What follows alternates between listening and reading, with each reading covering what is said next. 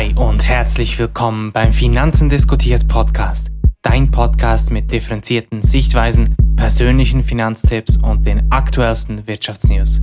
Wir sind Matthias und Jonathan, deine Finanzen diskutiert Podcast-Hosts. Sind Neobanken die Zukunft und werden sie traditionelle Banken ablösen? Heute sprechen wir über verschiedene Neobanken und gehen dabei auf einzelne Anbieter ein. Bevor wir dies tun, sprechen wir über das Highlight der Woche. Matthias, was ist dein Highlight von dieser Woche? Ja, diese Woche war natürlich wieder sehr spannend. Es gab zahlreiche interessante Nachrichten. Einerseits gibt es eine neue Virusvariante. Ähm, China suspendiert äh, Updates von WeChat und auch Elon Musk verzichtet auf Subventionen. Doch ich habe mir persönlich ähm, die neue digitale Währung von Japan, den DCJPY, ausgesucht. Und zwar ist es eigentlich so, dass ein japanisches Unternehmenskonsortium und dabei sind die führenden japanischen Großbanken vertreten, sowie auch zusätzlich die 70 oder 70 sehr große Unternehmen, sowie auch die lokalen Regierungen und die planen im kommenden Jahr eine stabile digitale Währung, den DCJPY, einzuführen, die dann auch für digitale Verträge, sogenannte Smart Contracts, genutzt werden kann. Und das Ganze geht eigentlich aus dem White Paper, das nennt sich Digital Currency DCJPY hervor, äh, das das Digital Currency Forum am Mittwoch, 24. November in Tokio präsentierte. Noch eine kurze Bemerkung für diejenigen, die denen das vielleicht nicht bekannt ist. Also JPY ist eigentlich die Abkürzung für den japanischen Yen und DC halt für Digital Currency und so ergibt sich dann das Kürzel DCJPY. Und jetzt eigentlich bereits im März 2022 soll diese virtuelle Währung getestet werden. Und was meiner Meinung nach sehr beeindruckend ist an dem ganzen Projekt, ist eigentlich die Zusammenarbeit zwischen einerseits zwischen der Bank of Japan, der Privatwirtschaft in Japan, der Finanzaufsicht, der Ministerien für Finanzen und Inneres und die nehmen alle eigentlich an, den Diskussionen teil und helfen mit, die Währung zu gestalten. Also man sucht somit eigentlich in Japan wirklich einen Mittelweg zwischen technologiegetriebener Disruption, staatlicher Kontrolle und auch neu auftretenden Monopolen. So schreiben sie beispielsweise im White Paper, ich zitiere kurz, to drive ADX and link digital technologies to economic growth and increased social welfare, there is a payment and settlement infrastructure that can be driven by private sector-led innovation. It must be secure, reliable, fast, inexpensive, widely available and able to meet a variety of needs. Also sprich, man will eigentlich die digitale Transformation, DX, vorantreiben und die digitale Technologien mit dem Wirtschaftswachstum und dem sozialen Wohlstand verknüpfen, so eigentlich, so dass eigentlich diese Transformation ähm, dass, dass dadurch eigentlich äh, privatwirtschaftliche Innovationen vorangetrieben werden können. Allerdings muss ähm, die Lösung sicher sein, zuverlässig, schnell, kostengünstig und großflächig verfügbar sein und dann noch ein paar weitere ähm, Anforderungen erfüllen. Somit versucht die japanische Führung, ähm, den eigenen Banken natürlich einen Wettbewerbsvorteil zu sichern und äh, auch Stromkonzerne überlegen sich beispielsweise nun, wie sie die Nutz durch die Nutzung des DCJPY den Einsatz von erneuerbaren Energien nachweisen können. Und außerdem wollen die Initiatoren den Wert der Währung stabilisieren, indem ein realer Wert hinterlegt wird und äh, um, um so eigentlich die Verbreitung auch zu fördern, ähm, wurde entschieden, dass die neue Währung äh, herausgegeben wird und auch ähnlich wie bei Einlagen dann als Verbindlichkeiten behandelt werden müssen. Also meiner Meinung nach wirklich ein sehr spannendes Projekt. Japan quasi so ein bisschen als, ich sage jetzt mal, Vorreiter. Und es ist sicherlich spannend, ähm, das zu verfolgen und zu sehen, wie, wie sich das Ganze entwickeln wird. Diese Währung ist auf Blockchain-Technologie. Richtig, ja. Und ich weiß nicht, ob, ob in diesem Artikel auch etwas erwähnt wurde, eben äh, von anderen Digitalwährungen. Wäre es keine Option, sag ich mal, wie El Salvador irgendwie eine Bitcoin so als Standard einzuführen? Ja, grundsätzlich schon. Also ich meine, das steht natürlich jedem Land frei, äh, Bitcoin als Staatswährung einzuführen. Ähm, ich würde jetzt mal sagen, dass gerade auch bei El Salvador doch zahlreiche Schwierigkeiten und Hürden noch sich ergeben haben. Es ist klar, ein ganz anderes Land, oder? ist ganz klar. Absolut, absolut. Aber ich gehe jetzt mal davon aus, dass Japan das einerseits deswegen ähm, eigentlich als, ich sage es mal, Stablecoin einführen will, damit, damit auch äh, der, der Transfer von japanischem Yen zu, zu einer digitalen Form von japanischem Yen, Yen gewährleistet werden kann. Und das hat man natürlich bei Bitcoin nicht. Also sie haben einfach die Kontrolle schlussendlich. Oder? Das, geht das kommt natürlich noch dazu, ja. Klar. Also ich, ich wäre eher dann der Freund von einem Ethereum, Bitcoin, Währungssystem, wo, wo kein Staat unbedingt die Hände noch dazwischen hat im ganzen System. Genau, das ist ja eigentlich auch die, die Idee hinter der Blockchain-Technologie und äh, dezentralen Netzwerken. Von daher, ähm, ja, kann man, kann man das natürlich auch kritisieren.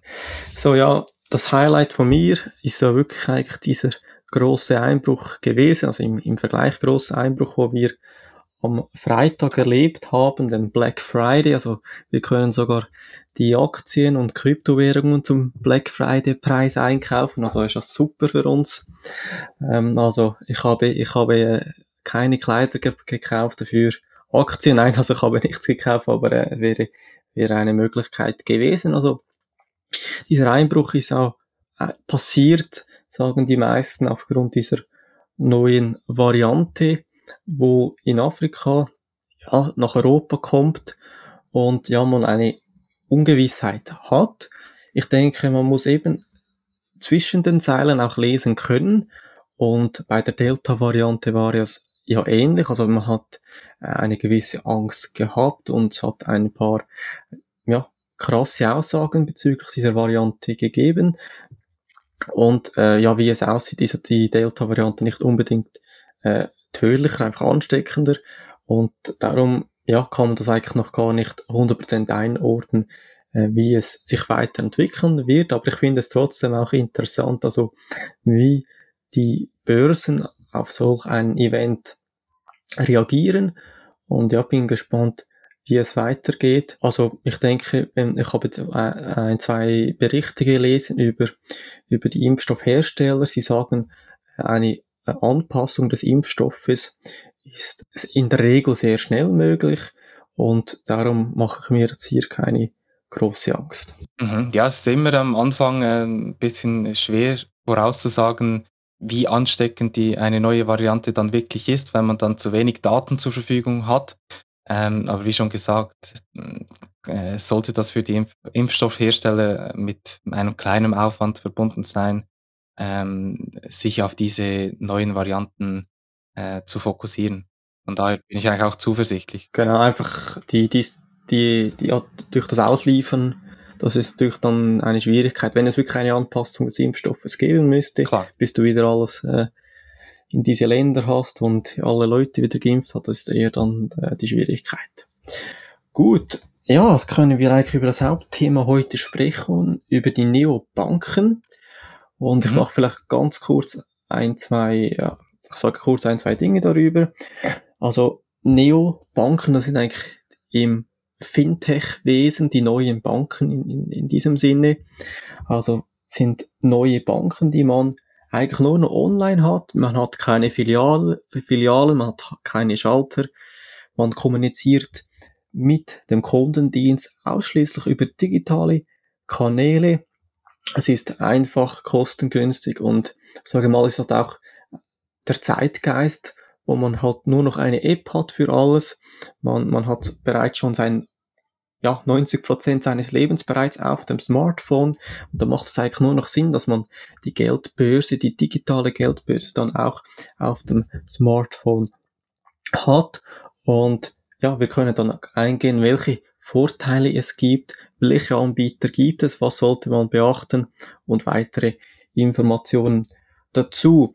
Ja, fangen vielleicht wir direkt mit den Vorteilen an, Matthias. welche Vorteile siehst du bei einer Neobank? Ja, also einerseits ist natürlich, ähm, passt es in den aktuellen Zeitgeist, sage ich jetzt mal. Ähm, es ist natürlich sehr komfortabel, ähm, wenn man mit dem Smartphone alle seine Bankgeschäftige einfach und schnell erledigen kann, auch unterwegs. Äh, sodass man eigentlich wirklich nicht mehr darauf angewiesen ist, äh, in, persönlich in, in einer Filiale vorbeizugehen. Heutzutage äh, geschehen auch die meisten Transaktionen äh, digital, von daher ist man dann auch gar nicht mehr so zwingendermaßen auf Bargeld angewiesen. Vielleicht schon noch zu einem gewissen Teil, aber das hält sich eher in Grenzen. Dann sicherlich auch die Schnelligkeit. Man kann mit äh, durch Video-Ident-Verfahren das Konto schnell einrichten und meist sogar noch am selben Tag äh, steht die Nutzung bereits äh, zur Verfügung. Also man kann eigentlich direkt starten. Klar muss man dann natürlich noch die erste Überweisung tätigen, damit man ähm, erste Zahlungen ausführen kann. Aber das dauert ja in der Regel dann auch ähm, vielleicht ein, zwei Arbeitstage. Danach sind sicherlich auch die technologischen Vorteile, die man als Vorteil aufführen kann. Kunden sind in der Regel sehr technikaffin, die solche Lösungen auch nutzen. Und weil, weil halt eben das Online-Banking schnell und einfach zur Verfügung steht und meistens dann auch noch durch eine gute Usability und User Experience geprägt ist, äh, das sind, sind das natürlich Faktoren, die, die für solche Nutzer äh, sehr wichtig sind.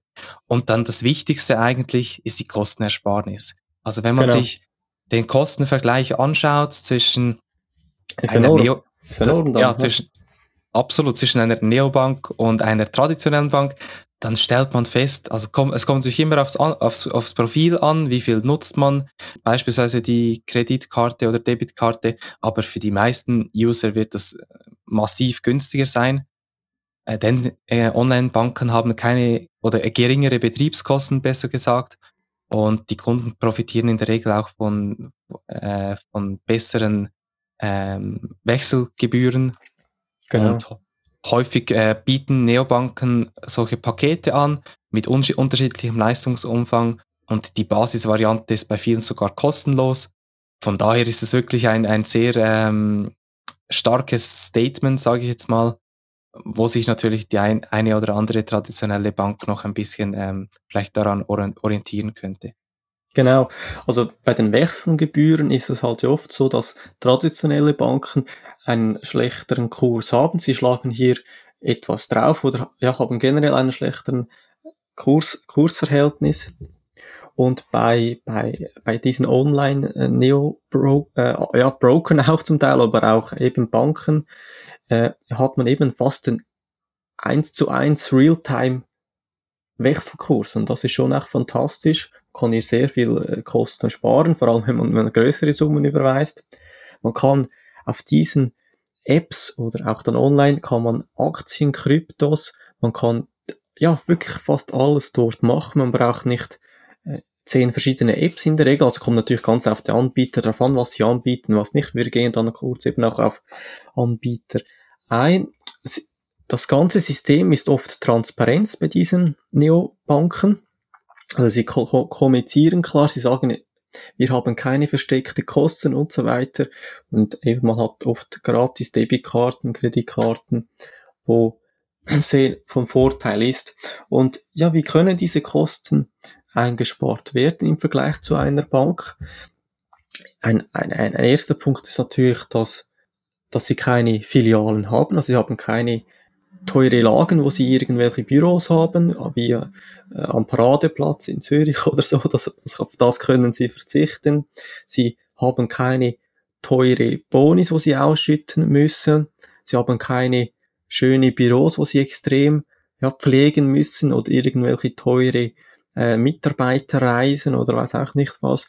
Ähm, das ist natürlich schon ein Kostentreiber. Also wenn man bei einer traditionellen Bank ist, muss man wissen, dass man schlussendlich für die Boni der Top-Managers in, Milio in Millionenhöhe, diese zahlt man schlussendlich als Kunde bei denen und ja, das muss man sich bewusst sein, warum man vielleicht dann äh, solche hohen Gebühren hat. Welche Nachteile siehst du bei diesen Neobanken? Ja, also meistens ist es eigentlich so, dass, dass es eher schwierig ist, ähm, Bargeldeinzahlungen zu tätigen. Bei vielen Neobanken ist es überhaupt nicht möglich. Es gibt natürlich einige Ausnahmen, äh, aber es ist meistens ähm, eher so, dass man auch den Bargeldbezug äh, limitiert hat, dass man beispielsweise zwei, drei, viermal pro Monat ein, ein, ein Bargeld beziehen kann bei einem Bargeldautomaten. Meistens sind dann auch keine Überziehungskredite erlaubt, da Neobanken eigentlich meistens nicht das Recht haben, den Kunden Kredite anzubieten. Äh, und, und somit wird, werden natürlich auch keine Überziehungskredite genehmigt. Dann hat man halt meist auch, ich sage jetzt mal, das ist vielleicht noch schwierig zu jetzt all, allgemein ähm, zu sagen, aber meistens vielleicht auch einen reduzierten Kundenservice, denn bei kostenlosen An Angeboten ist es natürlich dann meistens auf einen Chat beschränkt oder dann eher eine kostenpflichtige äh, Premium, ein, ein, ein kostenpflichtiger Premium-Zugang zu einem Berater per Telefon oder E-Mail. Und mhm. teilweise gibt es vielleicht auch versteckte Gebühren, obwohl ich schon den Eindruck habe, dass die meisten Anbieter sehr transparent sind. Oder es kommt wirklich sehr auf den Anbieter drauf an, muss man wieder so sagen halt. Ja. Absolut. Und es ist aber trotzdem wichtig, dass man sich natürlich die Gebühren genau anschaut dass man sich sein eigenes ähm, Verhalten bewusst ist und je nach Nutzer ähm, ist dann halt vielleicht die eine oder andere Neobank äh, besser ähm, geeignet als eine andere. Von daher, ja, muss man wirklich schauen. Genau. Also die, der Nachteil oder die Gefahr, wo ich sehe, ist wirklich eben dieser Kundenkontakt, wo man hat, also über einen Chat, sag ich mal, über, ja, wo man, wir kennen diese Chat-Funktion alle, ist es halt oft schwierig, irgendwelche Probleme gut zu lösen. Und es hat auch einmal bei uns in der Konsumentenschutzsendung Kostensturz einen interessanten Fall gegeben, wo ein Kunde ein Revolut-Konto hatte. Die ersten paar Monate hatte er, hatte er keine Probleme. Dann hatte er einen größeren Betrag überwiesen auf das Revolut-Konto und dann wollte Revolut die Kontoverifizierung, also irgendwie mit ID und so weiter. Und bis er dies eigentlich äh, ja gemacht hat, ist eigentlich das ganze Konto eingefroren gewesen. Also er konnte nicht auf das Geld zugreifen.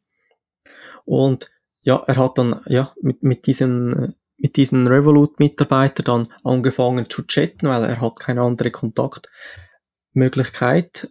Und dann hat er angefangen zu chatten. Und dann, äh, ja, hat einen Tag später hat sie dann Retto geschrieben auf diesen Chat. Dann hat er wieder geschrieben, die Situation neu erklärt. Dann hat eine andere Mitarbeiterin wieder ihm geschrieben mit einer Standardantwort und die war überhaupt nicht im Bild, um was es überhaupt geht. Und so ist es eigentlich dann richtig zu einem äh, ja, Chatkampf gekommen. Also man hat eigentlich täglich dann fast nur noch ge gechattet und die Situation war dann total unübersichtlich. Und das Entscheidende war ja schlussendlich, er konnte nicht auf sein Geld zugreifen. Also, äh, ich mhm. meine, ja, du, du brauchst schlussendlich äh, in deinem täglichen Leben dein Geld. Und wenn du da, da, dein ganzes Geld aus so einem Neo-Broker dann hast, ist eine sehr große Gefahr, dann plötzlich nicht mehr auf das Geld zugreifen kannst. In der Schweiz wäre das zum Beispiel nicht möglich, gemäß äh, der, ba der Bank, des Bankengesetzes, äh, dass, dass man einfach Konten einfriert ohne, ohne sachliche gute Begründung. Und da sollte man aufpassen. Also, wenn man das, das ganze Geld auf solchen äh, Neobanken dann hat, ja, gibt es ein Problem, es wird eingefroren, dann äh, wird es schwierig, oder? Mhm. Ja, es ist ein sehr, sehr passendes Beispiel. Vor allem, wenn man dann halt beispielsweise in, sich in den Ferien befindet genau. und, und nur auf diese Lösung setzt und, und dann halt quasi wirklich aufgeschmissen ist, wenn man nicht auf das, auf das Konto zugreifen kann, dann sind das natürlich schon verheerende Situationen. Genau, und eben bei, sag mal, bei der traditionellen Bank oder Kreditkartenanbieter kann ich anrufen, die haben einen, einen äh, Hotline-Service oder ich kann vorbeigehen in der Filiale, ähm, gibt es, gibt es halt doch, ja, Möglichkeiten und oft halt eben bei ausländischen Anbietern, wie Revolut ist ja nochmal äh, komplexer, sag ich mal, das Ganze weil sie eben dann in England sind. Ja, die Kontaktaufnahme vielleicht schwieriger ist, die Kommunikation auch, wenn man die Sprache nicht spricht und so weiter, äh, kann dann auch, auch schwieriger sein. Mhm. Was denkst du bezüglich Trends und die Entwicklung? Wie, wie denkst du, wie kommt das in, der, in der Zukunft, diese ganzen Neobanken im Vergleich zu traditionellen Banken? Wie sieht die Zukunft aus? Ja, also ich habe mir da eine Trendstudie ähm, bezüglich den Banken und auch Neobanken angeschaut von, in Zusammenarbeit mit der Hochschule Luzern und TI&M, das ist eine äh, Online-Agentur für Digitalisierung. Und die sind eigentlich ähm, so vorgegangen, dass bereits vor einem Jahr hat das IFZ der Hochschule Luzern eben gemeinsam mit TI&M untersucht, auf welche Technologien Finanzinstitute setzen und welche Prioritäten und Wünsche auch Kunden haben. Und man hat dann eigentlich diese Befragung noch, nochmals erneut durchgeführt und eruiert, welche Personas welche Touchpoints nutzen und wie attraktiv Neobank-Kunden aus der Bankensicht sind und in welchen Bereichen sie natürlich auch Corona, also Covid-19, das Kundenverhalten verändert hat. Und wenn man sich dabei die Touchpoints anschaut, dann sieht man, dass doch noch ein sehr großer Anteil an, an Kunden äh, persönlich in der Filiale vorbeigehen. Das hat sich jetzt natürlich ein bisschen ge gewandelt. Auch äh, neu sind natürlich äh, per Videochat oder per, ja, äh, per Zoom-Meetings. Das ist natürlich jetzt durch die Corona-Thematik ähm, vermehrt aufgetreten. Und wenn man sich eigentlich anschaut, ähm, unterscheiden sie dabei zwischen Onliner, Offliner, Hybrid und Indifferent. Und dabei ist erkennbar, dass, wie man es eigentlich schon erwartet, dass natürlich die, also Onliner sehr digital unterwegs sind und dass man vielleicht auch für einfachere Bankgeschäfte dann logischerweise zur, zur Banken-App greift oder auch zur Neobanken-App. Ähm, und dann bei komplexeren Geschäften, dann sucht man eher den persönlichen Kontakt zum Kundenberater, zum Anlagenberater, ähm, weil man dort vielleicht auch ähm, diverse Anlagestrategien mit jemandem persönlich besprechen möchte und das natürlich dann nicht eigenständig entscheiden kann und deswegen auf das Know-how von dem Kundenberater setzt. Wenn man sich das Nutzerprofil von Neobank-Kundinnen und Kunden anschaut, dann stellt man anhand der Analysen der Studie fest, dass Neobank-Nutzerinnen und Nutzer in der Regel überdurchschnittlich gut gebildet sind und im Durchschnitt auch über mehr Einkommen als Nichtnutzer von Neobanken verfügen. Damit stellt natürlich genau diese Kundengruppe ein enormes Potenzial dar und man sollte sich explizit darauf fokussieren.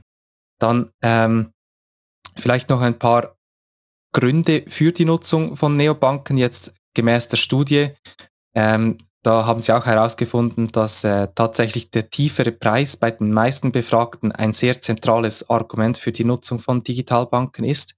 Also wie wir es eigentlich schon ähm, uns gedacht haben. Ein genauso wichtiger Punkt ist aber auch die Einfachheit der Bedienung. Und ich denke, dass gerade auch jetzt für, ähm, ich sage es mal, ältere Generationen ähm, sehr wichtig, damit man denen auch einen, äh, einen guten Zugang zu diesen Lösungen bieten kann, ist, wenn die, wenn die Bedienung der, der Apps sehr simpel und einfach vonstatten geht. Ähm, und dann noch kurz zum Einfluss von Corona auf die Bankkunden. Und zwar haben sie bestätigt, gemäß der Annahme auch, dass äh, Mobile Payments äh, sich erhöht haben und vor allem natürlich ähm, sich die Anzahl der Nutzerinnen und Nutzer während des ersten Shutdowns oder auch Lockdowns überproportional erhöht haben. Ähm, somit ist allerdings das Wachstum nicht nur auf den Lockdown zurückzuführen, denn es handelt sich auch um eine generelle nachhaltige Verhaltensänderung. Also auf der einen Seite gab es vielleicht ein paar Leute, die jetzt aufgrund des Lockdowns auch ähm, vermehrt Neobanken nutzen. Auf der anderen Seite äh, befinden wir uns wirklich in einer nachhaltigen Verhalt Verhaltensänderung, wo Personen ähm, weniger den persönlichen Kontakt auch suchen bei einfachen Bankgeschäften, aber bei sehr komplexen Bankgeschäften wird in der Regel dann doch noch der persönliche Kontakt sehr geschätzt. Somit kann man als Fazit der Studie festhalten, dass die Banken davon ausgehen, dass die Filiale doch noch ein wichtiger Touchpoint für die Kunden bleiben wird in der Zukunft. Doch gemäß der Analyse wird sich der Touchpoint wandeln. Es ist zu beobachten, dass die Kundengruppe, welche bereits heute alle Bankgeschäfte über digitale Kanäle äh, durch, durchführen würde, äh, mit 20% keinen reinen Nischenmarkt mehr darstellt. Im Alltagsbanking spielt ähm, die Filiale bereits heute ähm, nicht mehr so eine zentrale Rolle. Ähm, somit ähm, kann man festhalten, dass die Banken sich daher dringend um die künftige Positionierung der Vertriebskanäle kümmern müssen und mit den einzelnen äh, Touchpoints klare Rollen einnehmen müssen. Des Weiteren bezüglich Covid-19 ähm, hat dies bankintern natürlich zu vielen Veränderungen geführt. Bei den Bankkunden hat es ähm, allerdings nicht oder nur in sehr wenigen Bereichen zu einer spürbaren Verhaltensänderung geführt. Äh, selbstverständlich sind natürlich einzelne Bereiche sehr stark vom Covid-19-Effekt ähm, betroffen und andere hingegen nicht. Neobanken ähm, sind außerdem äh, stärkere Konkurrenten für herkömmliche Banken geworden, ähm, denn sie sind sehr disruptiv mit sehr viel Innovation, mit neuen ähm, Modellen und einer besseren, besseren User Experience und zudem dann noch, noch, noch mit besseren Kosten. Ähm, das ist dann insgesamt ein, ein sehr gewaltiges Paket, das sie den Kunden anbieten können und, und somit natürlich eine gewisse, ähm, ein gewisses Gefahrenpotenzial aufweisen. Ähm, danach hinsichtlich strategischen Trendthemen, also Daten und, und Ökosystemen, die haben in, in den letzten Jahren enorm an, an Be, äh, Bedeutung dazu gewonnen. So stehen sowohl Banken als auch Kunden dem Plattformgedanken grundsätzlich positiv gegenüber. Und als erster Ausbauschritt ist aus Bankensicht und auch gemäß den Kundenpräferenzen vor allem der Aufbau von banknahen Dienstleistungen, auch Versicherungen, sehr interessant. Also da muss man wirklich schauen, ähm, wie ist die, die bestehende Bank oder die bestehende Neobank aktuell aufgestellt, wo besteht noch Verbesserungspotenzial, sodass man diese Kunden bedienen und abholen kann. Ich habe auch noch eine Grafik bezüglich dem Alter der Nutzer der Neobanken und hier sieht man, dass eigentlich im Bereich von 26 bis 35 der größte User-Basis vorhanden ist. Die zweitgrößte ist zwischen 36 und 45, dann 46 bis 55 und nachher eigentlich die unter 25-Jährigen, also ist eigentlich so, ja, die, die Personen, die halt schon digital unterwegs sind mit dem Smartphone, äh, ja, dass diese bereits das nutzen, ist klar, die Älteren die sind äh, traditionell noch unterwegs und die Jungen, ja, die haben zum Teil noch gar kein Punkkonto oder ein Elternkonto und ja, möchte man vielleicht auch nicht, dass man äh, alles mit dem Handy äh, ja, steuern kann als Eltern, vielleicht auch, ähm, auch ein, ein Grund. Und ja, wenn wir uns den Schweizer Markt bezüglich Neobanken anschauen, dann ist es so, dass rund 250.000 Kunden bei diesen Schweizer Neobanken sind. Also alle Anbieter zusammen gerechnet.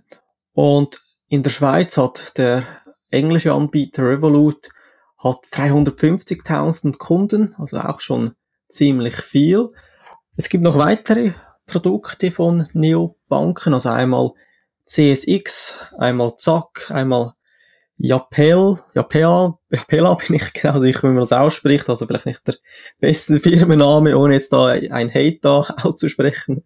Dann haben wir Neon und äh, U. Es gibt auch weitere Anbieter und Martin Hess von der Schweizer Bankiervereinigung hat gesagt, der, der Trend geht dahin und die Banken, Banken müssen vorbereitet sein auf diesen Wechsel und ja, ich denke eben auch schon, dass, dass wirklich das eigentlich steigen wird, die Anzahl der User. Eben, es, es muss ja nicht mal unbedingt als Hauptkonto sein. Man kann ja ebenso auch ein Neo-Konto als Zweikonto gebrauchen.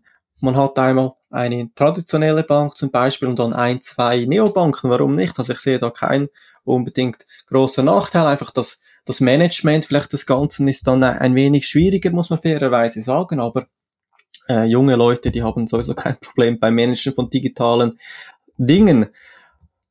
Wenn man ausländische Anbieter uns anschauen, da haben wir einmal aus den USA die Cash App von Square. Die ist ja wirklich eigentlich sehr bekannt und sehr groß in den USA, also ist immer unter den Top 20 in den US App Stores, die Cash App. Und ja, die Cash App, die ist jetzt aktuell dabei, dran, ein europäisches Team zu suchen. Sie wollen auch in den europäischen Markt äh, auf, ja, aufkommen, auftauchen, hier ein wenig Radau machen im, im Finanzbereich. Und das Interessante ist ja bei der Cash-App, der ja vom äh, Gründer von Jack Dorsey ist, von dem auch wo Twitter gehört. Er hat eine Marke aufgebaut, wo eigentlich vom traditionellen Image komplett entfernt ist. Also man ist eigentlich eine, eine neue Art von Finanzen, ist eine, eine ja, soll ich sagen, eine digitale junge Variante. Man hat eine eigene Mo Modelinie, Modelinie bei der Cash App und äh, es ist auch interessant, dass äh, die äh, ja, Square, also die eben die, die die Muttergesellschaft bereits eine europäische Banklizenz hat. Also sie werden kommen auf den europäischen Markt mit der Cash App und das wird sicher interessant. Und jetzt im Gegenzug gibt es die deutsche Vari Variante, die N26. Das ist eigentlich das gleiche in dem Sinn wie die Cache, einfach aus Deutschland. Die N N26 gibt es auch in der Schweiz. Ist aber interessant, die N26, die hatte versucht, im amerikanischen Markt Fuße zu fassen, aber sie, sie gehen wieder zurück. Es sieht dann auch aus, dass sie es nicht schaffen. Gründe für diesen Rückzug wurden nicht genannt. Wahrscheinlich ist es halt einfach so, dass es sehr viele Anbieter gibt halt. Es gibt die Cash App, wo enorm groß ist. Es gibt es gibt Venmo von PayPal, es gibt Revolut, wo auch in den USA erhältlich ist, und da gibt es noch eben noch viele weitere solche Anbieter. Und es ist wirklich ein, ein, ein Dschungel fast, wo man äh, sagen kann. Und man muss auch fairerweise sagen, es gibt auch Misserfolge. Also es gibt in Deutschland Neobanken, die gescheitert sind. Das sind MoneyU, Yomo, Bonn oder Netbank kenne ich alle nicht, aber äh, ja, es gibt auch wahrscheinlich auch Gründe, warum ich die äh, nicht gekannt habe. Und darum denke ich einfach, man sollte auf die großen, auf die bekannten setzen, wo man eine gewisse Sicherheit hat, wo man eine bestimmte User Base hat. Auf diese sollte man setzen, denke ich. Mhm. Ja, ein sehr spannender Einblick. Ähm, wie, wie, du schon gesagt hast, ähm, ist, gehört natürlich die Cash App ähm, mit Square zu den absoluten großen Playern in Amerika. Und somit entsteht natürlich auch ein, ein Verdrängungsmarkt, wenn sich eine Marke bereits sehr stark etabliert hat und, und eine bestehende Userbase hat. Dann ist es natürlich ähm, auch für neue Kunden am einfachsten, beispielsweise dieselbe Lösung zu verwenden wie wie Kollegen, wie die Familie.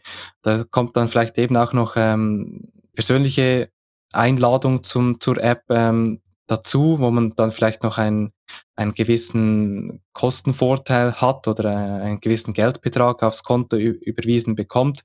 Und so verbreitet sich das dann natürlich sehr schnell oder, und sehr rasant im Vergleich zu einem neuen Anbieter, der eine sehr tiefe Kundenbasis hat. Genau. Ganz kurz noch vielleicht für, für die Personen, wo sich jetzt entscheiden wollen oder müssen für eine Neobank. Man muss einfach äh, ja bestimmte Kriterien für sich heraussuchen. Was will ich? Also will ich auf einem Neobankkonto will ich Aktien kaufen, will ich Kryptos kaufen, will ich hauptsächlich Überweisungen machen? Das muss man sich bewusst sein oder möchte ich eigentlich hauptsächlich Geld an Freunde versenden. Und außerdem eben möchte ich eine Schweizer Firma haben, also Schweizer Neobank, weil hier gibt es zum Beispiel ähm, die Schwierigkeit für ausländische wie Revolut oder Transferwise oder wie sie neu heißen Wise, dass sie keine Schweizer IBAN-Nummer haben. Und das heißt, äh, das Einzahlen von von einem Lohn ist eigentlich nicht möglich. Es funktioniert nur dann, wenn man eine Schweizer IBAN hat. Bei N26 zum Beispiel, da kann man nur Euro Stand jetzt überweisen, also man hat ein Euro-Konto, kann, kann kein Schweizer N26, kein N26 Schweizer Franken-Konto haben. Äh, und das sind alles Dinge, wo man beachten muss äh, und wo ja für jeder sich, sich äh, selber entscheiden muss, wie es ja für sich passt. Okay, gut, dann würde ich sagen, sind wir am Ende angelangt. Jetzt kommen wir noch zu den Quick Questions. Ähm, ich habe mir ein paar äh, kurze Fragen überlegt und es geht da, darum, dass du äh, möglichst kurz und knapp ähm, eine Antwort gibst. Bist du bereit, Jonathan? Absolut. Okay. Frage 1. Nutzt du eine Neobank? Ja. Welche ist das? Wise. Okay, gut. Ähm, kannst du dir vorstellen, alle deine Bankgeschäfte mit einer Neobank-App zu tätigen? Nein, Weil ich oft große Transaktionen mache und also diese klassischen Anbieter, wo ich habe, sind für diese Transaktionen meiner Meinung nach Stand jetzt am besten und am sichersten. Darum nein. Okay. Gut. Ähm, welche Neobank ist deiner Meinung nach führend? In der Schweiz. Vielleicht einerseits, einerseits in der Schweiz und einerseits global. Ja, in der Schweiz ist es eigentlich noch ziemlich schwierig jetzt zu sagen, weil man hat jetzt eigentlich mehrere gute Angebote, muss ich sagen. Also U von Swissquote und Postfinance ist nicht schlecht. Dann haben wir eben Neon und auch CSX C ja, CSX. Aber Playern. CSX ist im, im Vergleich äh, teuer, also zu den anderen. Mhm. Und ja, also ich, ich würde jetzt, also wenn ich jetzt ein, ein neues Konto machen würde, also in der Schweiz würde ich jetzt Neon oder U nehmen, einfach weil, weil ich halt viel dort machen kann in dieser App. Äh, ohne dass ich jetzt die, die Kosten für, äh, für alle Transaktionen und so weiter genau angeschaut habe. Für weltweit, ja, Wise, Revolut oder Square. Okay. Gut, dann haben traditionelle Banken überhaupt noch Chancen in der Zukunft im Privatkundengeschäft bestehen zu können? Ich denke, es wird immer einen Bedarf geben, geben an ja, Kommunikation, einen Austausch, wo wirklich zwei Menschen zusammenhocken. Das sind wahrscheinlich für eher für, für Personen, die wohlhabender sind. Ich denke, solch einen Bedarf wird es immer geben, aber es wird viel kleiner sein. Gut, besten Dank für deine kurzen und schnellen Antworten. Dann kommen wir noch zum persönlichen Thema der Woche, wo es darum geht, dass wir eine eigene Erfahrung und oder ein eigenes Thema einbringen. Jonathan, was hast du uns diese Woche mitgebracht? Ja, also passend zum, zum Thema habe ich eigentlich gerade, gerade meine Wise-Erfahrung, also mit TransferWise. Ich nutze diese, glaube ich, schon ein Jahr jetzt und ich bin wirklich durchaus überzeugt. Also nein, ist falsch. Also die, die, die Debitkarte nutze ich seit über einem Jahr. Mhm. Ähm, Transferwise nutze ich schon länger, glaube ich schon vier Jahre. Also Transferwise hat sich halt auch immer weiterentwickelt. Früher war Transferwise hauptsächlich für Geldüberweisungen gedacht. Also man hat ein Online-Portal, eine Website, wo man Geldüberweisungen macht für die für, unterschiedliche Wechselkurse. Also macht vor allem Sinn, wenn man in der Schweiz lebt und Schweizer Franken hat, dass man gute Wechselkurse hat und mit Weiß ist dies absolut der Fall. Jetzt haben sie halt, glaube ich, von einem Jahr auch eben diese neue Multicurrency-Konto äh, veröffentlicht oder ja herausgebracht, wo sie auch eine Debitkarte haben und damit kann man halt überall Zahlungen machen. Also wenn man im Ausland ist und ich habe das auch getestet, es funktioniert in Italien, in Frankreich, funktioniert diese diese Debitkarte, wo man hat, es wird immer vom Konto abgebucht und es ist wirklich hervorragend. Also ich kann dies wirklich jedem empfehlen. Für, für, für diese Fälle, man kann jetzt keine Kryptowährungen kaufen oder Aktien, aber da habe ich sowieso andere Anbieter, wo ich das mache. Und, und für diese, für diese Transaktion ist wirklich am besten und eben ich, ich nutze schon seit vier Jahren einfach die Online-Basis und seit einem Jahr eben die Kreditkarte mit App und ich hatte nie Probleme, es hat immer alles funktioniert.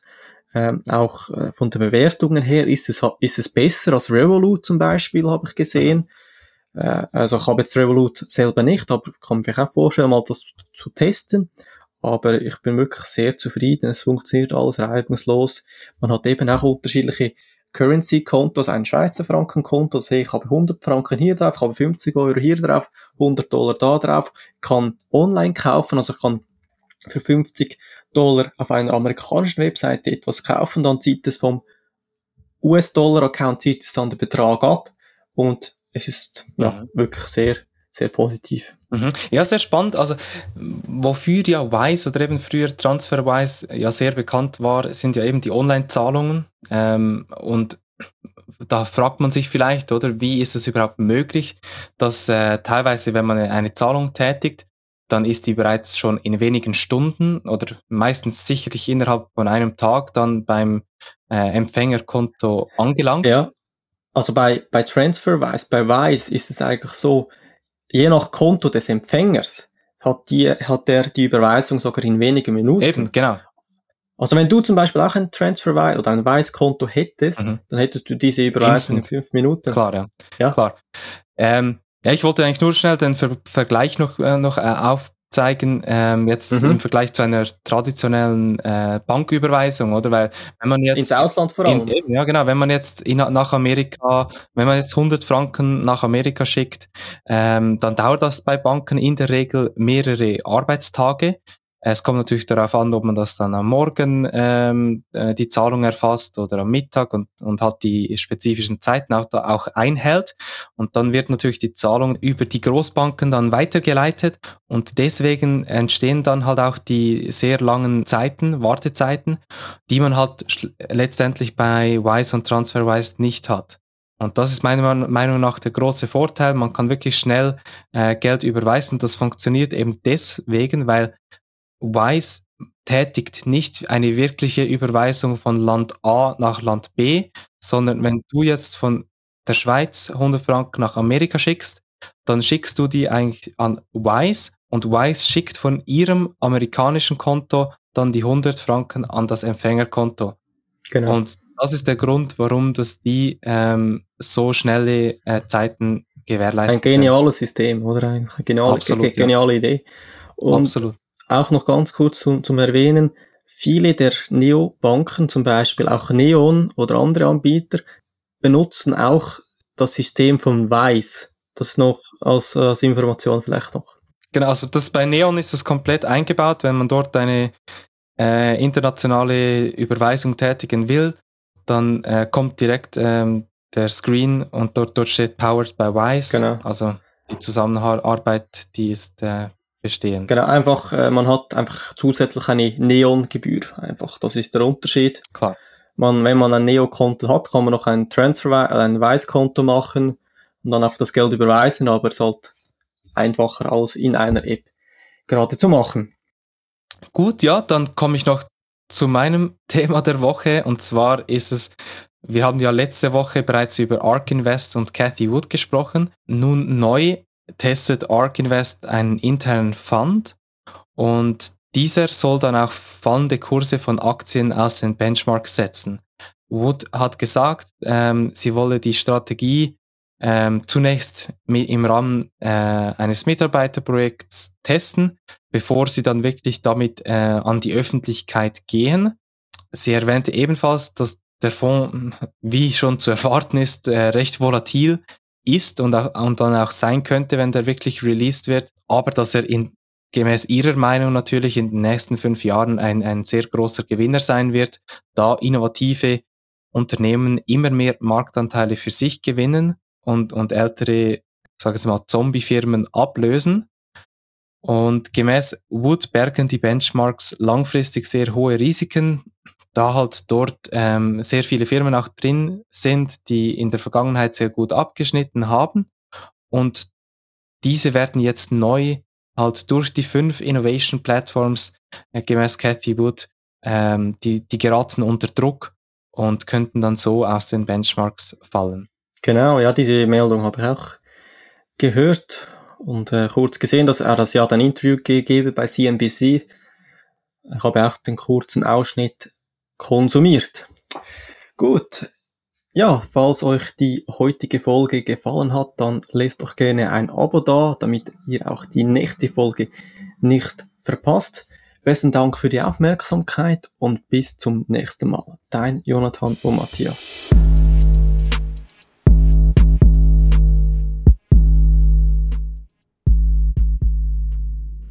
Risikohinweis. Investitionen sind mit erheblichen Risiken verbunden und können zum vollständigen Verlust des eingesetzten Kapitals führen. Finanzen diskutiert übernimmt keine Verantwortung für die Korrektheit der Inhalte auf der Website, im Podcast und auf weiteren Kanälen. Die Inhalte dienen ausschließlich Informationszwecken und stellen somit keine Empfehlung zum Erwerb oder der Veräußerung bestimmter Anlageinstrumenten dar. Somit handelt es sich hierbei nicht um eine Finanzberatung. Finanzen diskutiert kann nicht einschätzen, ob die geäußerten Meinungen ihrem persönlichen Risikoprofil oder ihrer Anlagestrategie entsprechen. Wenn Personen demzufolge Investitionsentscheide basierend auf den zur Verfügung gestellten Informationen treffen, dann treffen sie diese auf eigene Verantwortung und auf eigene Gefahr. Weder Finanzen diskutiert noch mögliche Gastmoderatoren haften für mögliche Verluste. Vielen Dank.